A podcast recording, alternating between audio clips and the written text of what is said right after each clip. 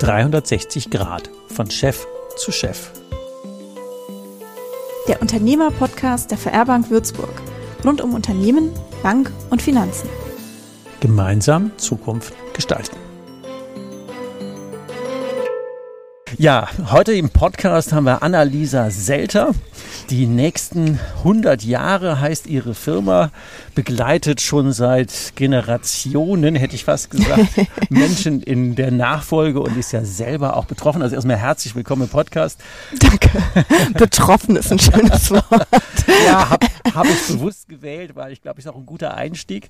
Wir sind ja beide, ähm, ja, Menschen, die den äh, Nachfolgeprozess äh, durchlebt und irgendwie auch ähm, ja, gewonnen oder gelöst haben. Was ist denn so aus deiner Sicht? Du begleitest ja schon lange Unternehmerfamilien in der Nachfolge und die nächsten 100 Jahre ist ja auch ein toller Titel. Was ist denn aus deiner Sicht der große Knackpunkt, um einen erfolgreichen Nachfolgeprozess zu gestalten? Der große Knackpunkt, wenn ich mir einen aussuchen sollte, ähm, ist, dass dass äh, beide, also sowohl die Übergebenen als auch die Übernehmenden, ähm, eine Vorstellung im Kopf haben vom Prozess und vielleicht auch erste Gedanken und Wünsche, wie das Ganze gestaltet werden soll, aber das nicht zu Beginn nicht final erfassen können, was da wirklich an Aufgaben auf sie zukommt, auch an ähm, Emotionen auf sie zukommt, an Bedürfnissen auf sie zukommt, weil die Veränderung, die innerliche Veränderung erst stattfindet, wenn man im Prozess drin ist. Darauf kann man sich nicht in der Theorie vorbereiten. Ähm, und ich glaube, das ist der größte Knackpunkt. Also diese Differenz zwischen Theorie und dann tatsächlich Praxis das ist das, was am meisten sich lohnt, sag ich jetzt mal, sich vorher drum zu kümmern und ähm, da gedanklich auch schon reinzugehen. Das kann ich völlig nachvollziehen. Aus eigener Erfahrung würde ich sagen, hätten ich damals oder hätten wir damals eine Begleitung gehabt, das hätte sicher 15 Arbeitsplätzen den Job erhalten. Das war nämlich die Menge der Leute, die ich ausgetauscht habe, ja. beziehungsweise 12 von 15. ähm, und es hätte uns jahrelang Stress erspart. Ja. Du hast ja so eine wunderbare Landkarte entworfen. Ja. Ähm, Jetzt kommst du aber gleich zur Sache. Äh, ja, klar. Wir haben ja auch noch 20 Minuten Zeit, die ich äh, in den Show Notes verlinken würde, weil ich war von der ganz beeindruckt. Magst du mal ein bisschen über diesen, du hast ja von dem Weg erzählt, den die dann zusammengehen. Magst du ein bisschen von dem erzählen, ja. was denn da auf, ja, erfahrungsgemäß vom Tal der Tränen und ja. ja Krönchen, äh, was denn da auf die Menschen zukommt? Ja, also schließt an deine erste Frage an, das erleichtert nämlich genau diesen, diese gedankliche Beschäftigung mit dem Thema schon im Vorfeld. Ähm, und ich habe ähm, in der Zeit, seit ich das, seit ich mit, mit Familien arbeite, nicht wirklich was gefunden, was mit der ganzen, mit der ganzen Thematik spielerisch umgeht. Also ähm, wo, wo diejenigen, die in der Nachfolgesituation stehen, auch sagen, okay, ich gucke mir das einfach mal an, weil es gibt ganz viele es gibt natürlich wahnsinnig viele Online-Artikel, es gibt Podcasts, es gibt Bücher zu dem Thema noch und nöcher, da kann man sich ein ganzes Haus draus bauen. Ja.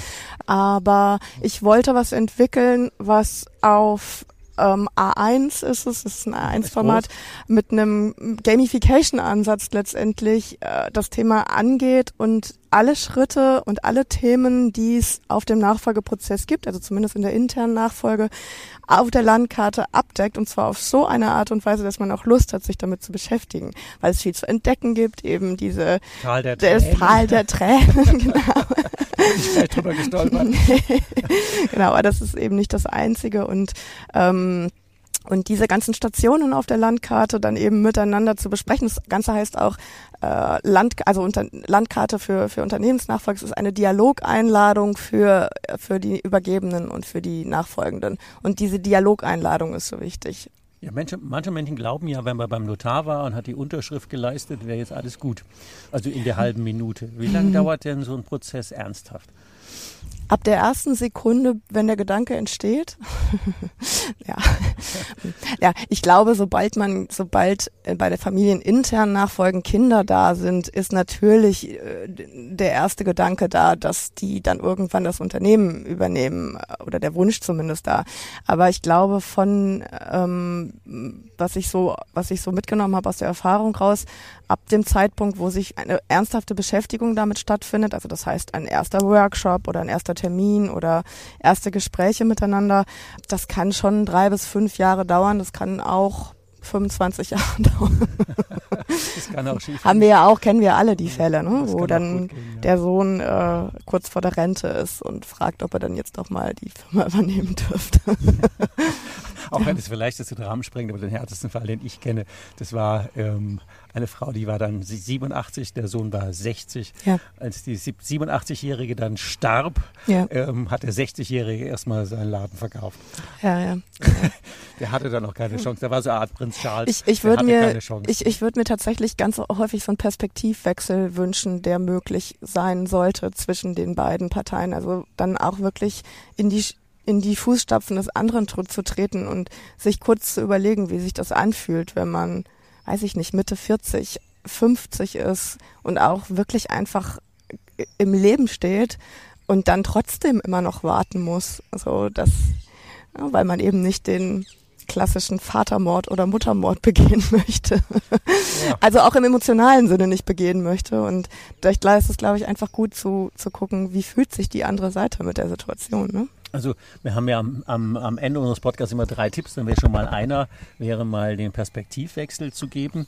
Was sind denn so die großen Knackpunkte, die immer, ich sag mal, manche sind ja offensichtlich, Die Themen, aber, meinst aber, du? aber, aber wo, wo stolpern die Leute eigentlich in, äh, ganz oft drüber? Ja, nicht über Geld sprechen. Nicht über Geld Ja, sprechen? also so, ich glaube, das kommt daher, das kommt aus dieser Sicht, ich muss die Familie versorgen. Ich bin eine gestandene Unternehmerin, ein gestandener Unternehmer. Also ich glaube, bei Männern ist es tatsächlich noch mal schwieriger als bei Frauen. Ähm, ich muss die Familie versorgen. Ich, ich stehe da. Also das, das Vermögen, was ich erwirtschaftet habe, ist auch Teil meiner Identität.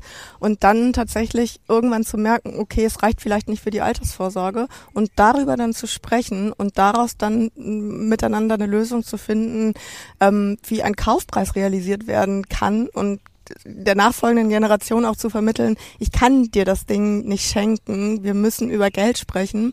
Also dieses Thema Geld ist ganz häufig ein wahnsinnig schwieriges Thema in Familien. Ja, das kann ich mir gut vorstellen. Ja. Ein, ein nettes Intro ist übrigens Mhm. wirklich ähm, die Szene aus äh, Spiel mir das Lied vom Tod, wo der Bub unterm Galgen steht. Also im Prinzip der Juniorchef steht oben, der Seniorchef st äh, steht auf den Schultern und wir warten jetzt, bis einer von beiden zusammenbricht und dann sind die beide hin. Das ist ja auch so ein Thema mit dem Geld, dass die Last einfach nicht tragbar ist, oder? Ja, die, meinst du die Last für den Für, die? Nach- für den Nachfolger oder auch ähm, die, die, die gierigen Verwandten schon drumherum? Oder, Ja. ist, oder ist es zu hart? Nein, natürlich ist da, also das ist auch wichtig, dass man so den zweiten Interessenskreis nicht außer Acht lässt, weil wenn die nicht früh genug mit einbezogen werden, dann entstehen natürlich da auch Annahmen und Vermutungen und Befindlichkeiten? Befindlichkeiten und die sind halt immer schwieriger nachher aufzulösen als vorher. So, also das kann man wirklich, Wasser kann man ausgießen, wenn es gefroren ist, weil es eine Weile irgendwie im Mhm, Tiefkühlzustand war, dann ist das nicht mehr zu bewegen. So und so kann man das, ja, und so kann man das, glaube ich, auch mit den mit den, ja, mit den Befindlichkeiten und Wünschen und Emotionen im Umkreis sehen. Also ein großer Stolperstein wäre, wir sprechen nicht über Geld und eine Empfehlung wäre ähm, von vornherein Klarheit schaffen, Transparenz schaffen. das anzusprechen. ansprechen. Von beiden Seiten. Ich glaube, dass das vielleicht sogar, also ich glaube, dass das eine Aufgabe ist, die die Nachfolger übernehmen können. Also auch um der ganzen Sache Respekt zu zollen, weil da ist ein Unternehmen, was 30, 40 Jahre lang vorbereitet Ja, wurde, klar. wenn es gut läuft und da dann auch zu sagen, okay, das ist mir schon klar, dass das Geld wert ist. Ja, so, also wirklich so, Papa. Was willst du dafür haben? Ne? Ja. So. ist leichter, das Gespräch so zu eröffnen, als, als dass der Vater irgendwann sagen muss, Junge, ich hätte gern. ich hätte gern, weil ich weiß nicht, wie ich mich im Alter versorgen soll. Du redest ja mit beiden Seiten. Ja. Vertragen die das? Weil man hat ja so, wie heißt es im, im Recht, Parteiverrat, wenn dann einer denkt, oh, die Frau Selter, die redet mehr mit dem einen oder mit dem anderen. Wie Also- kriegst du denn das ausgeglichen? Wenn ich mit beiden Parteien arbeite, das ist natürlich mein, mein höchstes Gut, was ich anbieten kann, dass ich neutral bin. Ja. Und muss ich sein und will ich sein und kann ich auch gar nicht anders arbeiten. Ich gehe dann, also ich gehe immer mit der Haltung da rein, äh, interessant, okay, was ist denn dahinter? Nochmal für uns Unternehmer. Was gibt es noch für Stolpersteine, die gerne übersehen werden und am Ende dann doch zum ähm, Ärger führen oder halt, wenn man sie beachtet, ähm, zum Erfolg? ähm, nicht miteinander sprechen. Also äh, nicht miteinander sprechen, was die Themen angeht, die unter den betrieblichen Themen liegen. Also zu missachten, dass jeder in zwei Rollen ist in dem Prozess, in der, also ich rede jetzt gerade immer von internen Nachfolgeprozessen, in der Kind-Elternrolle und in der Geschäftsführer-Nachfolgerrolle. Und das sind völlig unterschiedliche Anforderungen und Rahmenbedingungen. Und wenn nicht geklärt wird im Gespräch immer wieder, mit wem spreche ich gerade in welcher Rolle, dann kommen die Konflikte. Du hast ja, ja. so schöne Kärtchen in deiner, in deiner Journey, wenn man, wenn man die mal so nennt, in deiner Unternehmerübergabereise, äh, wo die sich ja dann gegenseitig einladen können zu Gesprächen. Die, fand, genau. ich, die fand ich ja sehr herzig, weil es eine nette Art ist, wie man Gespräche öffnen kann. Also, da, da, also die fand ich ja wirklich gut. Und das sind ja so nette Kleinigkeiten, die ja, also zum einen ja widerspiegeln, dass du ja einen riesen Erfahrungsschatz da hast und das sehr herzig, sehr liebevoll machst. Ähm, Mal ganz andere Frage. Wenn ich dich jemand empfehlen würde, was würde ich denn zu dir sagen über dich? Ähm, dass es mir ein inneres Anliegen ist, dass das für alle gut läuft. Also es ist wirklich so gemeint. Das ist mir, wenn ich in so einen Prozess mit einsteige, dann ähm, dann ist es mir liegt es mir einfach wahnsinnig am Herzen durch meine eigenen Erfahrungen, dass das für alle gut ausgeht. So. Das ist wahrscheinlich das, was man sich so wünschen kann von einem Berater. Jetzt fast die, die, letzte Frage vom Ende gewesen. Was treibt dich denn an? Und das ist die eigene Erfahrung. In der wievielten Generation wart ihr? Siebte. In der siebten. Also ich bin die siebte. Du bist ja. die siebte, ja. ja. Ich fand es ja bei mir so schade, dass mein, ich habe ja dann extern übergeben, ähm, dass die es ja echt zugrunde gerichtet haben. Und das muss ja, äh, das war jetzt ein anderer Nachfolgeprozess. Die mhm. haben ja jed, jedwede Kultur missachtet, die ich da aufgebaut hatte. Ja. Und da sind alle guten Mitarbeiter auf den Schlag gegangen. Ja. Also das ist schon, wo man denkt, boah Gott. Aber das sind ja so Sachen, die, und deswegen kann ich das mega mäßig nachvollziehen zu sagen. Da hat man so viel Herzblut in einem Unternehmen und dann geht es vor die Hunde, weil man sich irgendwie auf Dinge darüber, darüber, darüber nicht redet. Das, das passt ja. ja. Ich glaube, dass der Prozess ganz oft unterschätzt wird. Das ist vielleicht noch so ein, ein äh, Einladung zum sich mal selber kurz zu hinterprüfen, wenn man das anhört hier gerade. Ähm, auch wirklich so die Haltung zu haben, ja okay, das kriegen wir schon irgendwie hin, weil das ist ein, halt ein Familienthema und das machen wir so nebenher. Und ich glaube, das ist auch einer einer der größten Fehler in dem Prozess, dass es eben nicht, es geht nicht nebenher. Es ist ein großes Projekt im Unternehmen und es sollte auch so eingeschätzt und bewertet werden wie ein großes Projekt im Unternehmen.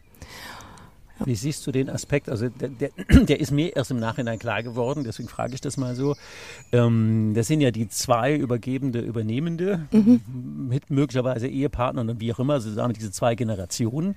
Und dann gibt es ja noch Mitarbeiter, die den Mitarbeitende, die diesen Prozess ja, ja. nie für sich bestellt haben und plötzlich ja. in einen Kulturwechsel ich sag's mal vorsichtig, äh, genötigt werden, den die ja nie bestellt haben. Die haben beim Senior, ich sag mal, mhm. angeheuert und werden vom Junior übernommen und mhm. der ist völlig ganz anders und die, mhm. die müssen sich auch umstellen. Wie mhm. nimmst du die mit?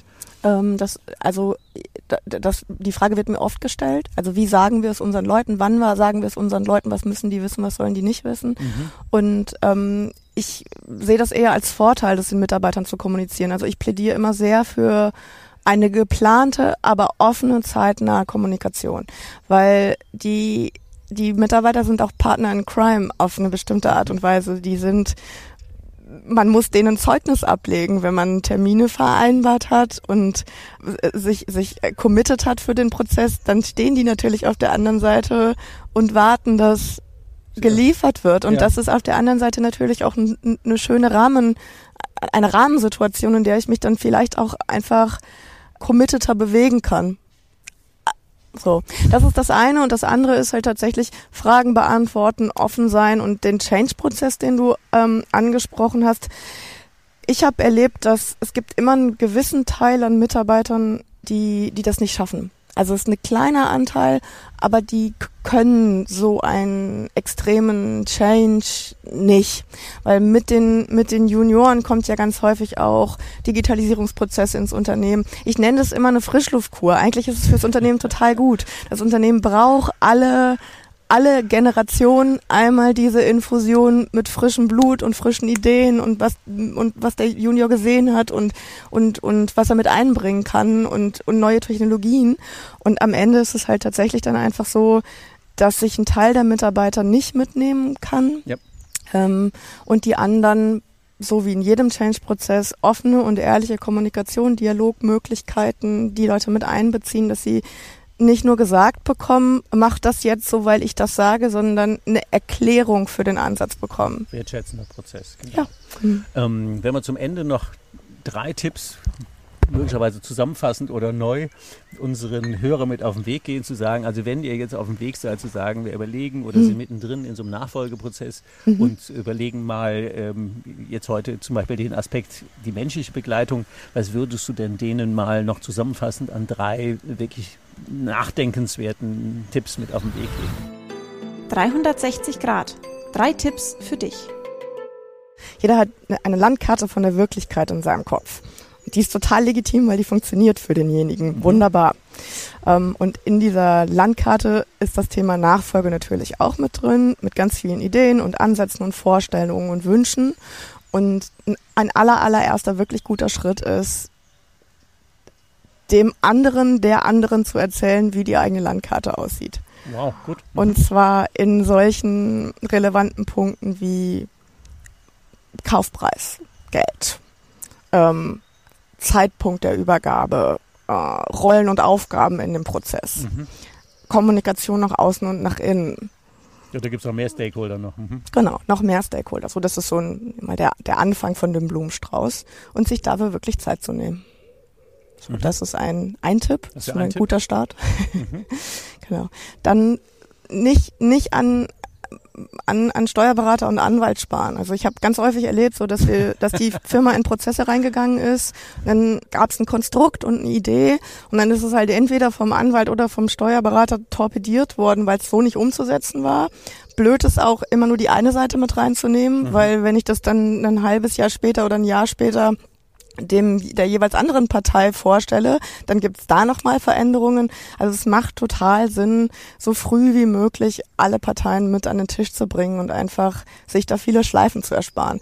Ich glaube, der Ansatz ist so ein bisschen, ah, ich will nicht noch jemand erzählen, weil es mich eh schon so nervt, das Thema. Plus ich will vielleicht ein bisschen Geld sparen, aber beides funktioniert nicht. Ja, am Ende ist viel, genau. Geld den Bach runter, wenn es, wenn es schief geht. Ja. Ähm, in den anderen Folgen werden wir uns ja gerade noch mit den steuerlichen und rechtlichen ja. Aspekten auseinandersetzen. Also von der guter Tipp, denkt da von, von vornherein dran. Ja. Macht er auch hohe Transparenz. Dritter ja. Tipp?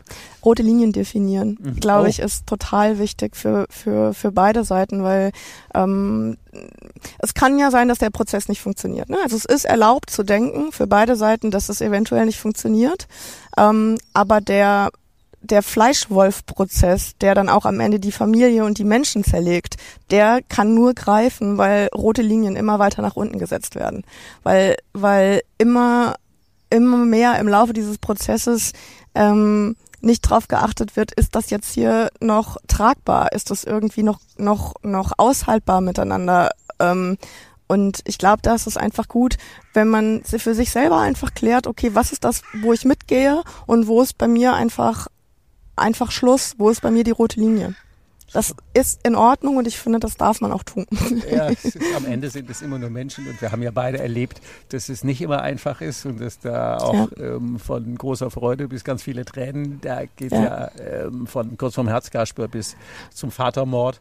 Äh, das jetzt nicht, aber aber ich, ich habe schon erlebt, dass es manchmal auch die Lö also dass es das die Auflösung bringt, weil ich glaube, es ist halt wirklich in der Konstellation manchmal auch dieses diesen, die, die, die Unendlichkeitsacht im Nachfolgeprozess. Die eine Seite wartet immer, dass die andere Seite jetzt richtig irgendwie mal auf den Tisch haut und sagt, ich will aber.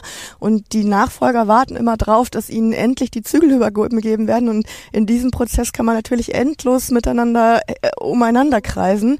Und manchmal ist es ein, ein, eine total gute Auflösung, wenn diese rote Linie dann auch durchgesetzt wird. Also du überlegst dir jetzt bitte bis in drei Monaten, wie das hier weitergehen soll. Ansonsten suche ich mir eine Alternative. Perspektive. Ne? So, das hilft manchmal. Eine harte Entscheidung ist, aber das hilft. ich glaube, diese Klarheit ja. braucht genau. Wenn jemand mit dir in Kontakt treten will, dann sind hier in den Shownotes äh, ist eine KMU-Berater-Website äh, verlinkt. Ja. Also von daher, äh, wenn ihr von der Annalisa Selter mehr wissen wollt, in Kontakt treten, äh, Kontakt aufnehmen oder auch die Landkarte schon mal angucken wollt. Also ich fand die, als ich mir die bestellte, ich fand die total gut, auch sehr liebevoll verpackt, äh, sehr wertig. Ähm, von daher würde ich die beiden Links ähm, in die Show Show, die, die sogenannten Show Notes, also unten in die Beschreibung packen.